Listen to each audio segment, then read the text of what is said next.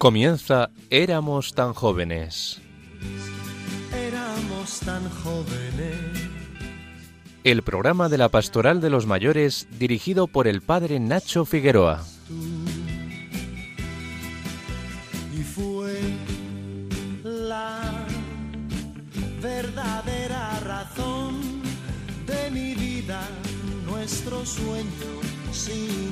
Hola a todos los oyentes de Radio María en esta tarde de sábado, cuando nos disponemos a celebrar las primeras vísperas del primer domingo de Adviento.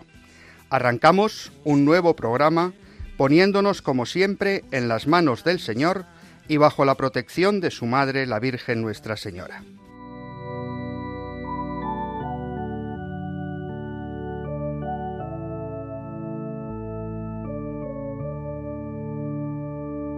No durmáis, no durmáis, el Señor va a venir. Despertad, vigilad, el Señor cerca está. Si nos fijamos bien, el Adviento que comenzamos a celebrar tiene mucho que ver con la vejez. Las personas mayores tienen mucho que recordar, muchas experiencias que evocar, mucho camino andado. La Iglesia, en el Adviento, echa la vista atrás, recuerda la primera venida de Jesús y celebra que esa venida fue el punto de partida de toda una historia de salvación asistida por el Espíritu Santo hasta que el Señor vuelva en su segunda venida para, como dice San Pablo, recapitular en sí mismo todas las cosas. Como la Iglesia en Adviento, los mayores miran al futuro con la certeza de que el encuentro definitivo con el Salvador está más cerca, que la auténtica Navidad, el nacimiento a la vida eterna, se va acercando y conviene, como hace cada comunidad cristiana durante este tiempo de gracia, adornar la casa, el templo que somos cada uno de nosotros, el pesebre donde Cristo quiere acontecer con todo lo necesario para este encuentro definitivo. ¿Quién nos recuerda a sus mayores empezando la cena de Navidad diciendo, ponme un poco de vino en la copa por si acaso es la última Navidad que pasamos juntos? El adviento es el tiempo de ir llenando nuestras copas para brindar por Cristo que vino, que está y que volverá para brindar por la vida eterna que acontece ya en el hoy de nuestra Iglesia, en la que caminamos juntos desde el pesebre hasta el cielo, en pos de aquel que nos dice al oído, Levantaos, alzad la cabeza, se acerca vuestra liberación. Brindemos con el vino con que brindan los profetas, que nos prometen banquetes de manjares suculentos. Alcemos nuestras copas, y escuchemos el lema del Adviento. Preparad el camino al Señor. El Señor va a venir. Despertad.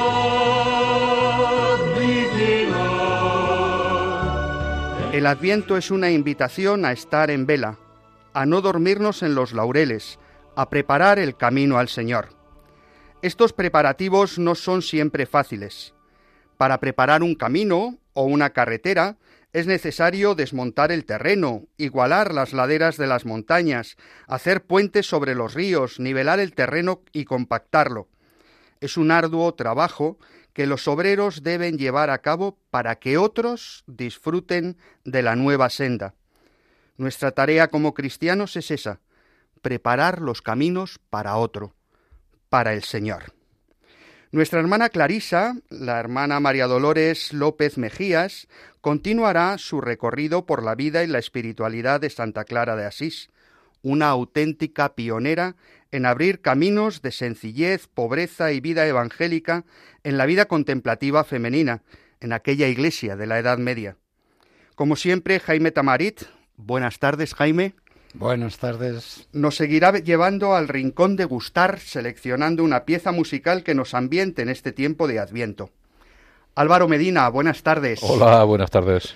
Él nos ayudará a reflexionar sobre cómo preparar los caminos del Señor en la vejez. Con Victoria Pascua, buenas tardes. Muy buenas tardes. Continuaremos el juego concurso sobre los montes de Tierra Santa.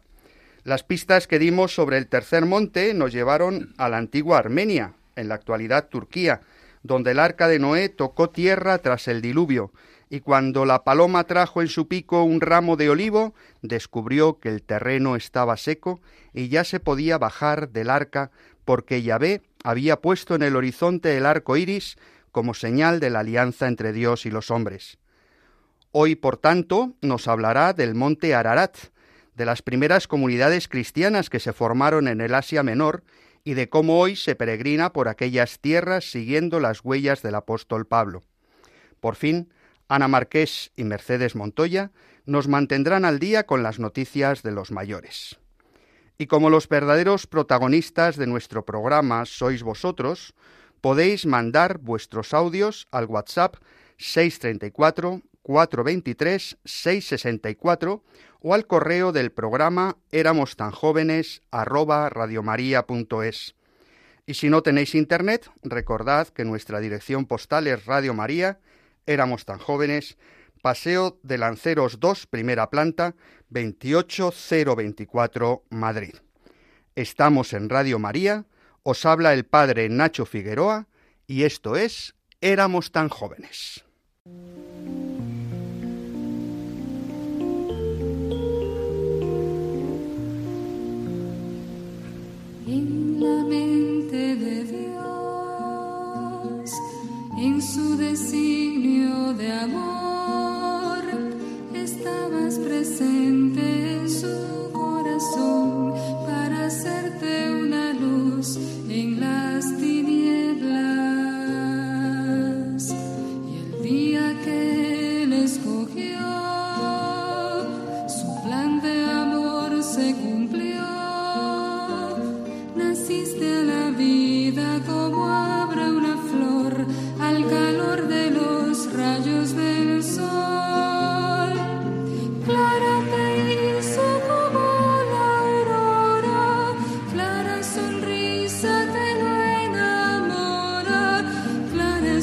Hace dos semanas dejábamos a la abadesa, la joven abadesa Santa Clara, rompiendo moldes. Seguimos acompañándola en su camino de renovación de la mano de San Francisco.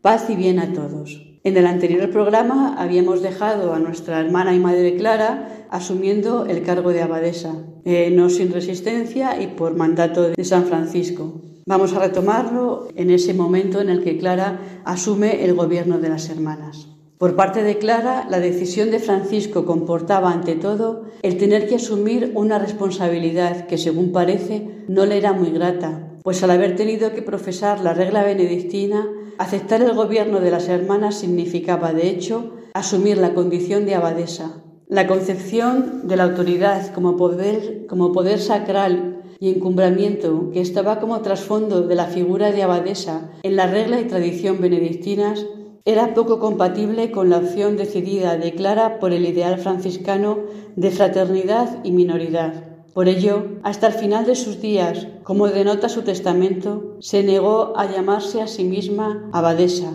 y en su regla asocia los términos abadesa y madre, abadesa y sierva, pues así debe ser, que la abadesa sea sierva de todas las hermanas. El hecho de que Francisco dejara totalmente en manos de Clara el gobierno de San Damián trajo consigo otra consecuencia de gran importancia, el protagonismo creciente de Clara no solo en San Damián, sino en la difusión de su inspiración franciscana en otras comunidades de mujeres religiosas, consolidando su condición de fundadora. Es difícil concretar mucho a este respecto, pero hay muchos datos significativos que lo valan. Está en primer lugar el hecho de que la solicitud del privilegio de la pobreza a Inocencio III parece ser una iniciativa enteramente personal de la santa. Ninguna de las fuentes hace la más mínima alusión a que Francisco tuviera algo que ver con ello. Sabemos que dos años después el cardenal Ugolino autorizó a dos nuevas comunidades de mujeres religiosas a vivir según las observancias regulares de San Damián, y a una de esas comunidades envió más tarde Clara a su hermana Inés, con el propósito de instruir sobre la forma de vida de San Damián. Y la vemos también sosteniendo ardientemente la voluntad de Inés de Praga de vivir según la forma de vida de la comunidad de San Damián, alentando en este propósito y enviando hermanas de San Damián a fundar diversos monasterios. En 1218 el Papa Honorio III autorizaba al cardenal Ugolino, en calidad de legado pontificio, a llevar adelante su proyecto de monacalización de aquellas comunidades de mujeres religiosas que pretendían vivir en pobreza radical, poniéndolas bajo la autoridad de la Santa Sede. Al año siguiente, el mismo cardenal concedía solemnes diplomas de protección y exención a cuatro de ellos. En uno de ellos, el de Santa María de Monticelli, en Florencia, en el diploma pontificio se hacía referencia expresa al hecho de que junto a la regla de San Benito, la comunidad tenía como norma de vida las observancias regulares de San Damián. El mismo cardenal redactó en 1219 para todas estas comunidades unas constituciones de inspiración cisterciense como legislación propia junto a la regla benedictina dada la prohibición del Concilio Lateranense IV de nuevas reglas. Serán las llamadas constituciones uolinianas. El 29 de noviembre de 1223, el Papa Honorio III aprobaba mediante bula la regla de los hermanos menores. Con ella, dejando atrás una cierta indefinición de la fraternidad franciscana que pasaba a reconocerse jurídica e institucionalmente como orden de hermanos menores. Es más que probable que Clara comenzara a soñar con recibir autorización para acogerse a esta regla, dado que ello era posible según los decretos del Concilio Lateranense IV, liberándose de la regla benedictina. Pero por el momento hubo de soportar la tensión de la espera, al tiempo que veía a Francisco aquejado por un sinnúmero de dolencias, y lo que para él y ella era peor, abatido y angustiado porque una parte de los hermanos parecía querer olvidar la primitiva radicalidad evangélica de su forma de vida franciscana. En los primeros meses de 1225, Francisco, antes de emprender el viaje a Rieti en busca de cuidados médicos, fue a San Damián a despedirse de las hermanas. El agravarse de sus muchas dolencias le obligó a permanecer allí algunas semanas, circunstancia que ofreció a Clara la oportunidad de ayudar al santo a liberarse de las garras de la noche del espíritu. Por una de esas intuiciones propias y frecuentes en las mujeres más entusiastas y más puras, Clara había penetrado hasta el fondo en el corazón de Francisco y se había sentido arrebatada por la misma pasión que él. Le fue fiel hasta el fin de su vida, no solo defendió a Francisco y su inspiración frente a los demás, lo defendió también frente a él mismo. En estas horas sombrías de desaliento que turban tan profundamente las almas más bellas y esterilizan los más grandes esfuerzos, Clara se encontró a su lado para mostrarle el camino seguro. En esa misma ocasión, o probablemente en las últimas semanas de su vida, Francisco, fiel a su promesa inicial de dispensar a las hermanas de San Damián por sí mismo y por sus hermanos y como a ellos un amoroso cuidado y una especial solicitud, dictó su última voluntad para Clara y sus hermanas, invitándolas a perseverar en el camino elegido en el seguimiento radical de la pobreza y humildad de Cristo, cuidándose mucho para que de ningún modo, ni por la enseñanza ni el consejo de nadie, se apartaran jamás de ella. En la tarde del 3 de octubre de 1226 moría Francisco en Santa María de los Ángeles. Al día siguiente tuvo lugar el traslado de su cuerpo a la iglesia de San Jorge dentro de los muros de la ciudad de Asís. A su paso por San Damián, Clara y sus hermanas pudieron darle su último adiós. La muerte de Francisco supuso para ella un gran vacío, pero lejos de alejarla de su propósito, avivó el fuego de su fidelidad al camino evangélico franciscano.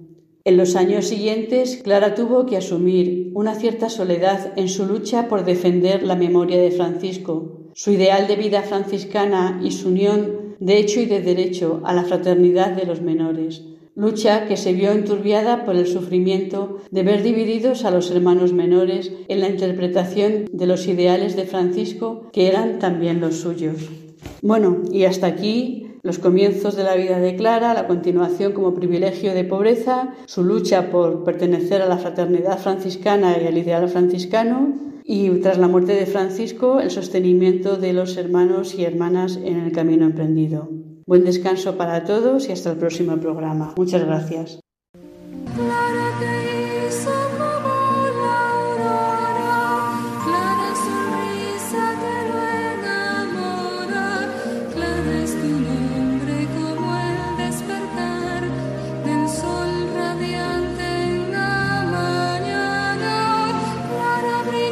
Muchas gracias, querida hermana Loli. Quedamos expectantes para saber más cosas de Santa Clara. Y ahora, queridos oyentes, papel y lápiz, porque vamos a por la primera pista del concurso de los montes. Pues ahí va la primera pista. Si la semana pasada nuestro monte estaba en Turquía, esta semana está en una península que lleva el mismo nombre del monte. Ya está la Pues, primera pista. Una pista bien interesante. Un monte que está en una península y la península da nombre al monte o el monte a la península. Ahí lo dejo de momento. Ahí estamos. Jaime Tamarit siempre nos ayuda a conectar la música clásica con el tema del programa. ¿Qué nos propones hoy? Buenas tardes, queridos oyentes de Radio María. Entramos en el tiempo de Adviento y nos preparamos para recibir al Salvador. En el oficio divino, durante el Adviento, se cantaba el himno Rorate Celi, Destilad cielos. Este himno está basado en las profecías del profeta Isaías, que con tanto detalle anticipó la venida del Mesías. Isaías se lamenta de la iniquidad del pueblo elegido, su abandono por el Señor y pide la llegada del Salvador. El himno Rorate Celi representa magistralmente el espíritu de súplica y espera del Adviento. La letra dice así: Destilad cielos el rocío, lloved nubes al justo. No te enojes, Señor, no te acuerdes más de nuestra maldad. La ciudad del Santo está desierta, Sión ha quedado arrasada, Jerusalén desolada, la casa de tu santidad y tu gloria, donde te alabaron nuestros padres. Y finaliza así. Consuélate, pueblo mío, consuélate, porque pronto llegará tu salvación. ¿Por qué te consumes de tristeza? ¿Por qué se renueva tu dolor?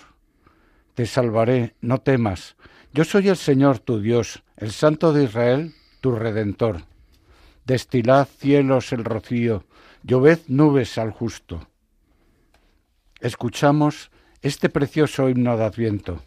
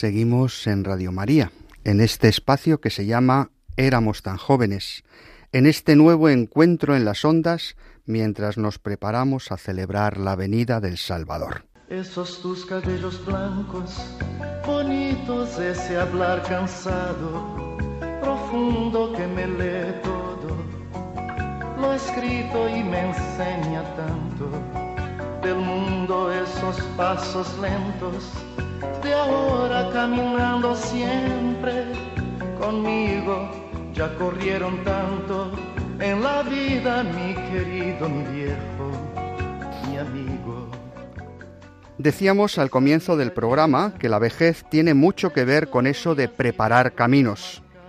Álvaro Medina, ¿qué reflexiones te merece a ti todo esto? Buenas tardes, queridos amigos. Preparando el programa de hoy sobre cómo prepara un abuelo los caminos del Señor, he pensado que lo mejor que podía hacer es contaros cómo la preparo yo. Teniendo a la vista el tiempo de Adviento que esta tarde comenzamos, lo primero que hago es pensar en asistir a un retiro que me ayude a centrar mi ánimo en el tiempo que ahora empieza. Y estando en esta faena, he caído en la cuenta que lo mejor que podía hacer es hacer memoria sobre otros años en estos momentos, en los que me he preparado para comenzar la venida del Señor. Y recuerdo cómo desde niño siempre mis padres llenaban la casa de luz para acoger con gozo y alegría la celebración del momento más hermoso en la historia del hombre, que fue la venida del Señor. Siguiendo esta costumbre que aprendí de mis padres y que tan buenos recuerdos me trae, he preparado mi casa con mucho gozo y he procurado transmitir a mis hijos esta alegría y ahora lo hago para mis nietos. Los que ya atesoramos el hermoso regalo de una vida larga, lo mejor que podemos hacer para preparar los caminos del Señor es hacerlo con mucha confianza y con mucha alegría, y para esto lo mejor es partir de las experiencias vividas, especialmente aquellas en las que sabemos que el Señor estuvo a nuestro lado. Son estas experiencias en las que se apoya nuestra fe, y no hay mejor manera para preparar el futuro que la certeza de la fe. Si no tenemos la certeza de su venida, mal prepararemos sus caminos. Me ha venido a la memoria el título del libro que escribió Monseñor Fernando Sebastián y que tituló Memorias con Esperanza. Nos serviremos de un cuentecito que espero que nos ayude a recordar que nuestras experiencias de la vida vividas siempre han estado llenas del amor de Dios, aunque en ocasiones nos pareciera que el Señor nos había olvidado o que no escuchaba nuestras peticiones.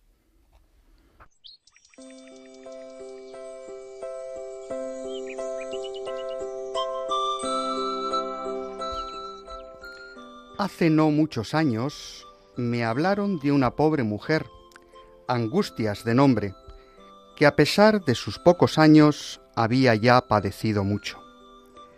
Como consecuencia de tanto sufrimiento y de su precaria vida de piedad, fue perdiendo la fe y su confianza en Dios. Por si faltaba algo, su marido hacía unos meses que se había quedado sin trabajo, y apenas si tenían para vivir ellos y sus cuatro hijos. Conociendo Consuelo, una amiga suya, el mal estado emocional en el que se encontraba, fue un día a visitarla. Hola, Angustias, ¿cómo te encuentras? No tan bien como deseara. La verdad es que últimamente estoy con la depre. Ya sabes todo lo que nos está ocurriendo respondió a la amiga. Ay, lo que debes hacer es tener fe. Pídele a Dios y verás cómo te ayuda. Dios me ha abandonado. Al principio rezaba, pero me aburrí.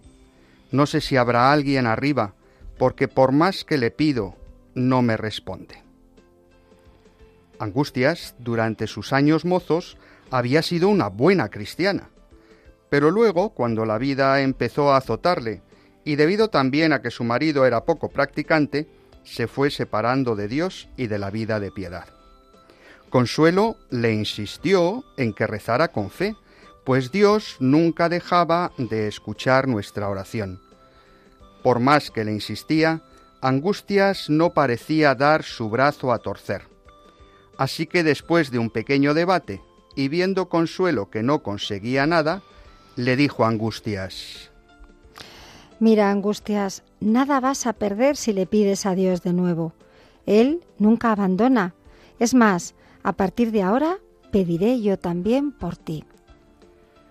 Angustias no estaba muy convencida, pero para que su amiga se callara le prometió que volvería a rezar. Y no se le ocurrió otra cosa que decirle a Dios. Señor, ya sabes todo lo que me pasa. Mi amiga me ha pedido que te rece, pero la verdad es que he perdido la fe. Así que te voy a pedir algo sencillo. Mira, me gustaría que como signo de tu amor hacia mí, para probarme que me escuchas, me regalaras una flor y una mariposa. Pasaron unos días y la mujer, enfrascada de nuevo en los quehaceres cotidianos, se, se, olvidó de Dios y de lo que le había pedido. Un miércoles por la mañana, mientras la pobre mujer estaba haciendo la colada de toda la familia, sonó el timbre de la casa. Se secó las manos apresuradamente y acudió a la puerta a ver quién era.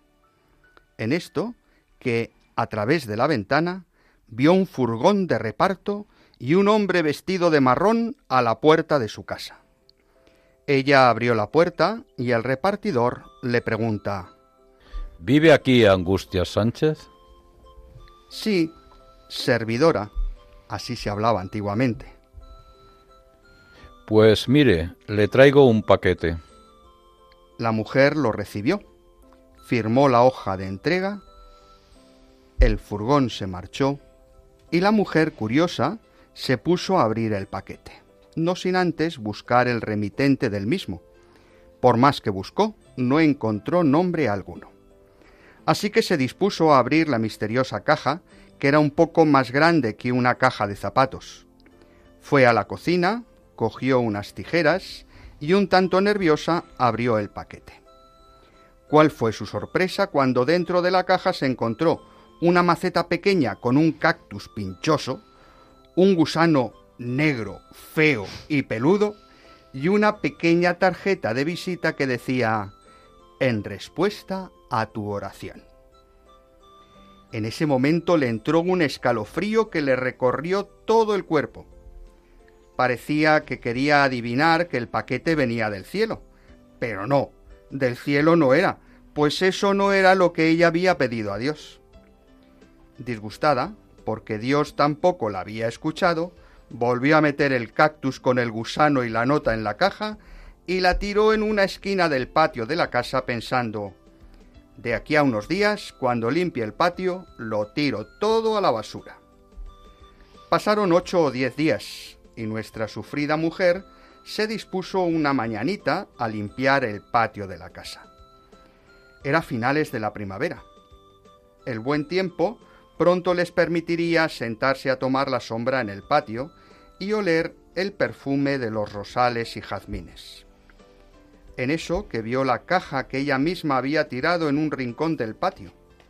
Entonces le vino a la mente todo lo que le había dicho su amiga respecto a pedirle a Dios, y dibujando una sonrisa burlona, comprobó lo que Dios le había respondido.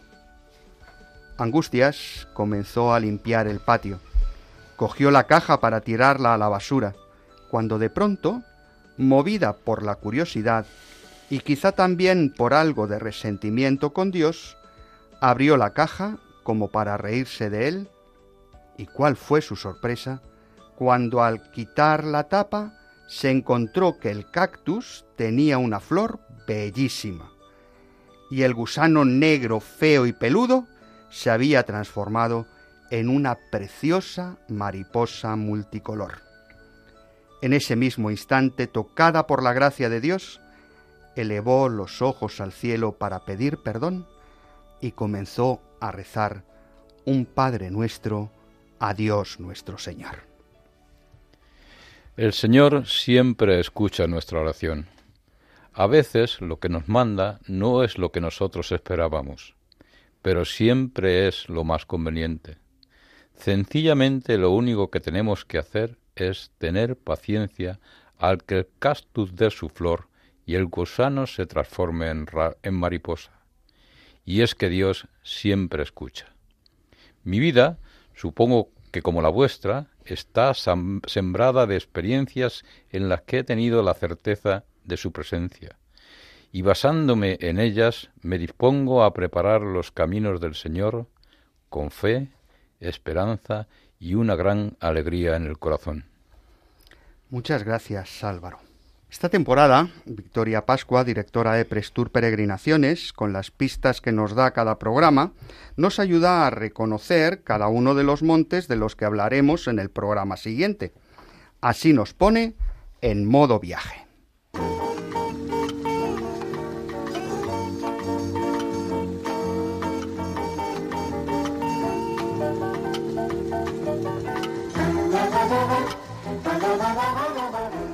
Victoria Pascua, antes de que nos hables del monte del que nos dabas las pistas el programa pasado, como estamos más o menos en el ecuador del programa, podías darnos las pistas, la segunda pista del siguiente monte. Muy bien, Nacho, pues ahí va la segunda pista. Aunque no está ni en Israel ni en Palestina, el monte se considera tierra santa porque Jesús, según nos cuenta el Evangelio de San Mateo, pasó por allí. O sea, que es un monte que está en una península que lleva el mismo nombre y Jesús pasó por esa península. Pues ya tenemos dos pistas. ¿Y dónde nos llevas hoy? Pues mira, después de las pistas que fuimos dando el pasado programa, creo que todos saben ya que hoy nos vamos al monte Ararat un monte que permanece en la antigua Armenia, región hoy anexionada a Turquía y que, acabado el diluvio del libro del Génesis, nos cuenta que allí encalló el arca de Noel, quien supo que ya podía salir a tierra cuando la paloma volvió con un ramito de olivo en el pico. Lo que no sé si todo el mundo sabe es que Armenia fue el primer país de la historia en adoptar el cristianismo como religión oficial. Eso es, el reino de Armenia fue el primer estado que adoptó el cristianismo como religión oficial bajo el gobierno del rey Tiritades III a comienzos del siglo IV, antes de la conversión de Constantino. Según la tradición, la Iglesia se originó en las misiones de los apóstoles Bartolomé y Tadeo de Edesa en el siglo I. San Gregorio el Iluminador fue el primer primado oficial de la Iglesia. Qué interesante todo esto que nos cuentas. Esto nos remonta a la época de la primera evangelización y de la fundación de las primeras comunidades cristianas. Al hilo de todo esto, tú que eres experta en peregrinaciones, podías hablarnos de cómo podemos hoy conocer esos lugares donde surgen las primeras iglesias locales fuera de Jerusalén. Eso es, todas esas visitas forman parte de lo que denominamos Ruta de San Pablo, aunque más bien deberíamos hablar de rutas de San Pablo en plural, porque sabemos por los hechos de los apóstoles que San Pablo hizo varios viajes, de modo que Turquía, Grecia, Chipre, Malta, incluso Sicilia y Roma se consideran en sentido amplios rutas de San Pablo. Y todas esas rutas las tenemos organizadas para que nuestros peregrinos puedan visitar. Pues si te parece, háblanos hoy de la ruta por lo que entonces se llamaba el Asia Menor, es decir, lo que hoy es Turquía, y dejamos para otros programas los demás destinos. Perfecto, pues empezamos por Turquía. En función de los días de que se disponga y de la capacidad adquisitiva, se puede visitar Turquía o recorrerse de muchos modos, pero si os parece, nos remitiremos a los lugares más habituales de visita por la resonancia que tienen, como decíamos en los Hechos de los Apóstoles y en las cartas de San Pablo. Uno de los primeros lugares que se visita es Éfeso, donde se dice que San Juan llevó a María cuando murió Cristo en una casita al pie del monte Coresos. Se puede visitar la casa de la Virgen y la Basílica de San Juan, así como la ciudad grecorromana donde vivió San Pablo durante tres años. Es una de las mejor conservadas del mundo, pudiéndose ver su teatro, la iglesia donde se celebró el famoso concilio de Éfeso, la biblioteca de Celso y el templo de Adriano. Son también muy interesantes las ciudades mencionadas en el libro del Apocalipsis, destacando entre ellas Conia, en la Biblia Iconio, que fue la capital del imperio Seleucida por 200 años. Allí puede visitarse la tumba de Meblana, el filósofo que fundó la Orden de los Derviches, y lógicamente la iglesia de San Pablo en Conia. Otro lugar que los visitantes disfrutan es la región de la Capadocia.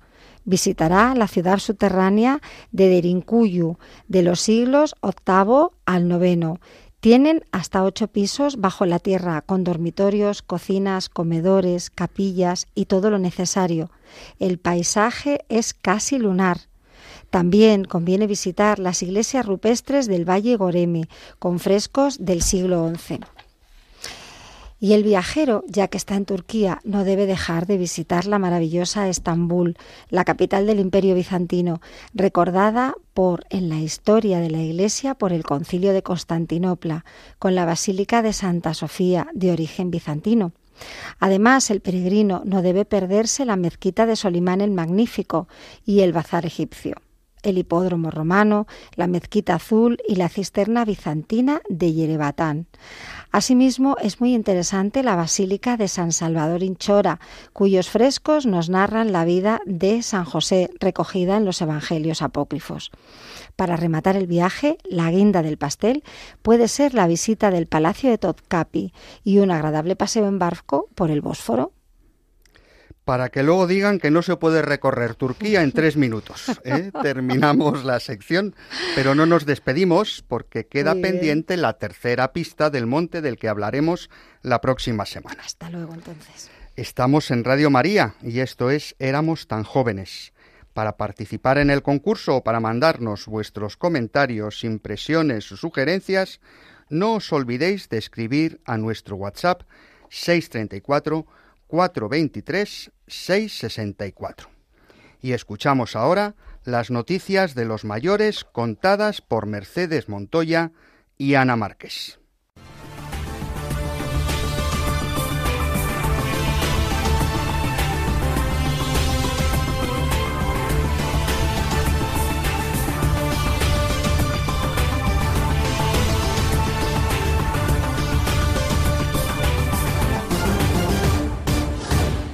Las noticias de mayores para los mayores.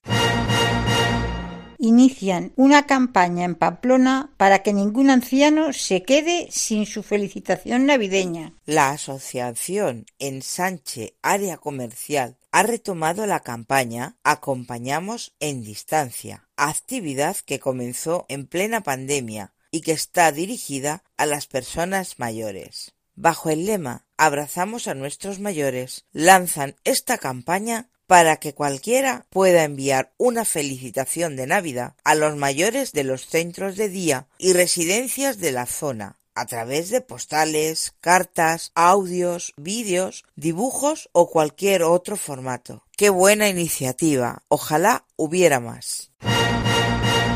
Los jóvenes de Pamplona enseñarán a los mayores a utilizar sus teléfonos móviles. Y volvemos a Pamplona. El Ayuntamiento de Pamplona está desarrollando los viernes intergeneracionales, una actividad en la que jóvenes estudiantes enseñarán a mayores de 65 años a sacarle partido al teléfono móvil desde navegación por Internet a videollamadas. Los intercambios intergeneracionales aumentan la cooperación y el intercambio de conocimientos y experiencias entre personas de distintas edades. La embajada Coworks Kids está formada por el momento por 30 jóvenes entre 13 y 17 años. Vaya iniciativa buena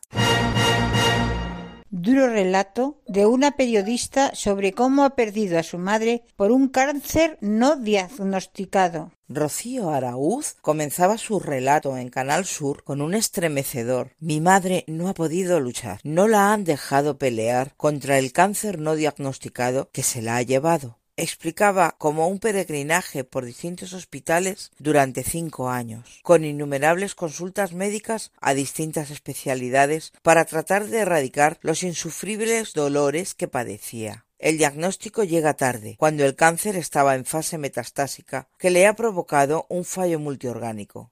Se ha ido entre agónicos dolores sin ser atendida y con un falso diagnóstico de demencia. Y es que una vez que te cuelgan el cartel de paciente de salud mental, ya está todo hecho. Y si eres mayor, aún peor.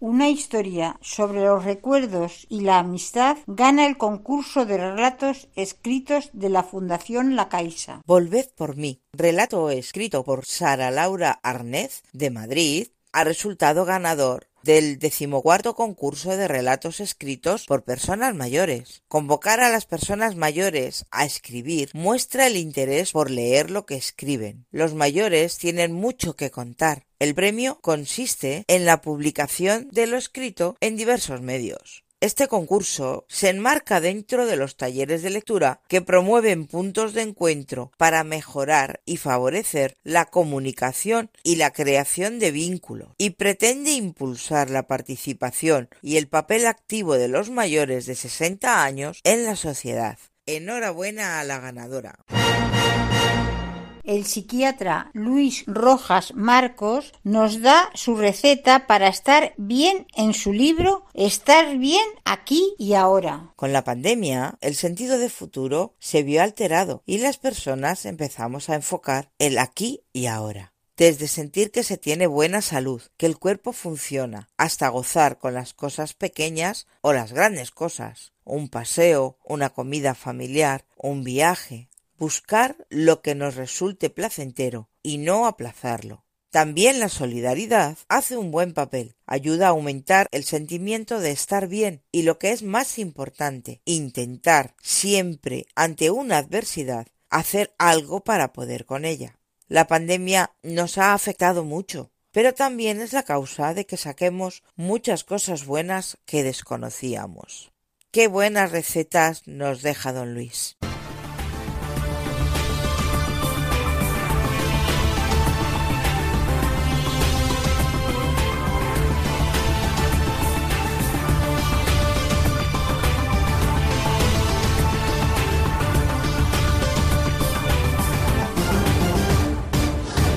Muchas gracias, Ana Marqués y Mercedes Montoya. Vosotras sí que estáis al día. Gracias por mantenernos informados de dos cosas, de las cosas que nos interesan. Y como entramos en el último tramo de nuestro programa, recordamos las dos pistas que hasta ahora nos ha dado Victoria para averiguar cuál es el monte del que hablaremos en el próximo programa. Recordad que quienes nos mandáis un mensaje con el nombre del monte por WhatsApp al 634 423 664 optaréis al sorteo de un viaje a Tierra Santa. No es necesario que acertéis todas las semanas. Si un día acertáis y otro no, al siguiente podéis seguir mandando vuestros mensajes. Por cada monte acertado, una opción para el viaje a Tierra Santa. Recordamos las pistas y decíamos que la primera es que el monte está en una península que se llama igual que el monte. Y la segunda pista nos recordaba que esa península y el monte que está en ella se consideran Tierra Santa porque Jesús pasó por allí.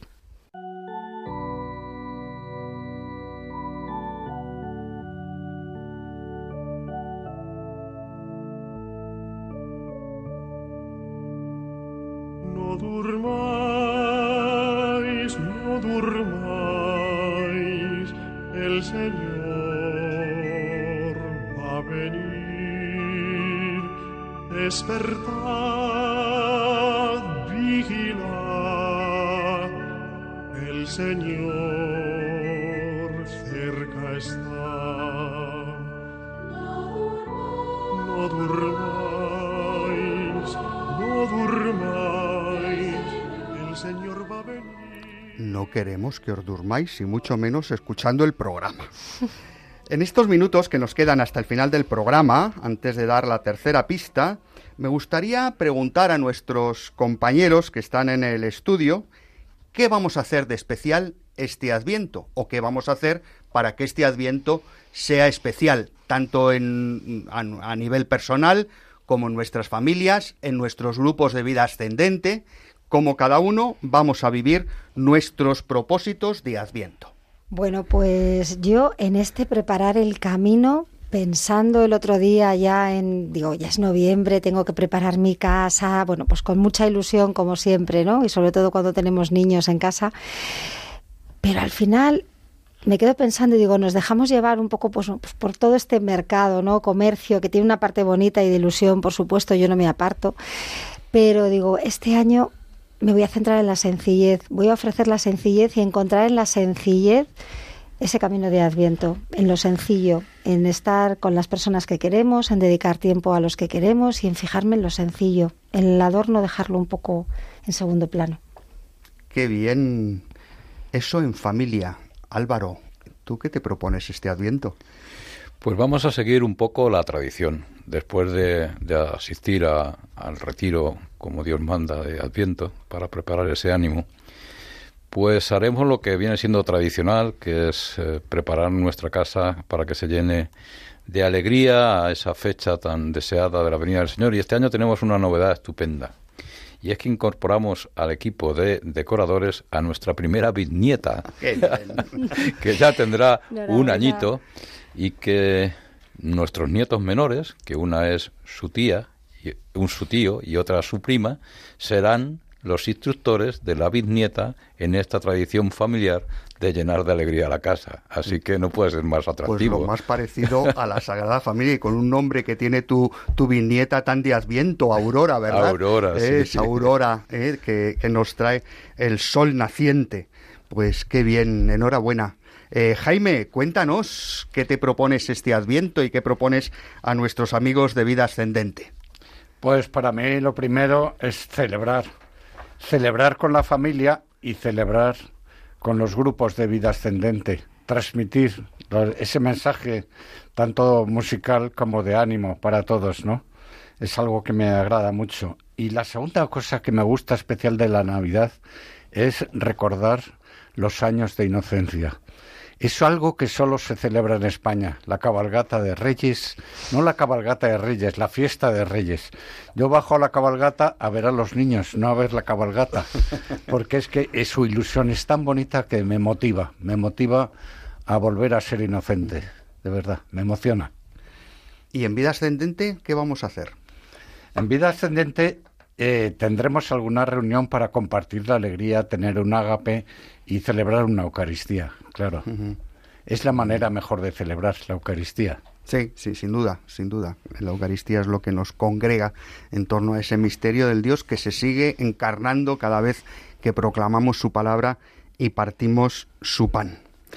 Pues ahí va la tercera pista del concurso de los montes. Cuéntanos, Victoria. Muy bien, pues vamos a por la tercera pista y definitiva. Al pie de este monte hay un monasterio dedicado a Santa Catalina de Alejandría. Ahí es na, ¿eh? Santa Catalina de Alejandría. Es pistaza, ¿eh? Pistaza. Resumimos, en este monte, este monte está en una península que se llama igual que el monte, esa península y el monte que está en ella se consideran tierra santa porque Jesús pasó por allí. Al pie de ese monte hay un monasterio dedicado a Santa Catalina de Alejandría. Mandadnos vuestras respuestas al WhatsApp con el número 634-423-664 antes del miércoles 30 de noviembre bendito mes que empezó con todos los santos y termina con San Andrés. Así que el día de San Andrés será el último día para poder mandar vuestros mensajes.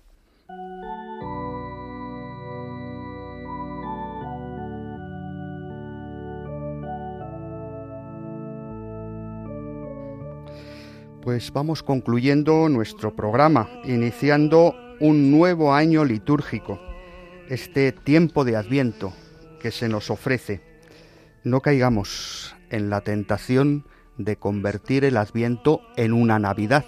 Las cosas importantes hay que prepararlas bien y la Navidad, que es importante, necesita ese tiempo de preparación, esas cuatro semanas que ahora comenzamos en el Adviento. Un tiempo para la esperanza puesta en aquel que abraza nuestra humanidad para llevarnos a la plenitud de nuestro ser. Ya sabéis que podéis volver a escuchar este espacio buscando en los podcasts de la web de Radio María por el nombre de nuestro espacio, Éramos tan jóvenes. Agradecemos su colaboración a la hermana Loli López, a Jaime Tamarit y Álvaro Medina, presidente y vicepresidente de Vida Ascendente, a Victoria Pascua, a Ana Marqués y Mercedes Montoya. Estuvo en el control Javier Pérez y se despide de todos el padre Nacho Figueroa. Que el Señor Jesús y su Madre la Virgen sigan cuidando de todos sus hijos y especialmente de los ancianos más débiles y acompañen a los que se sienten más solos. Nos encontramos de nuevo, si Dios quiere, dentro de dos sábados, a las seis de la tarde en la península, las cinco en Canarias. Os dejamos con el Santo Rosario, luego las primeras vísperas del primer domingo de Adviento y, a continuación, la misa vespertina de este domingo. Felicidades a todos, santo adviento que empezamos a recorrer. Son de la vida el lugar que prefiero porque Han escuchado Éramos tan jóvenes con el padre Nacho Figueroa. en tus ojos la felicidad de verme aquí junto a ti. Qué alegría siento en mí, jóvenes. Somos aún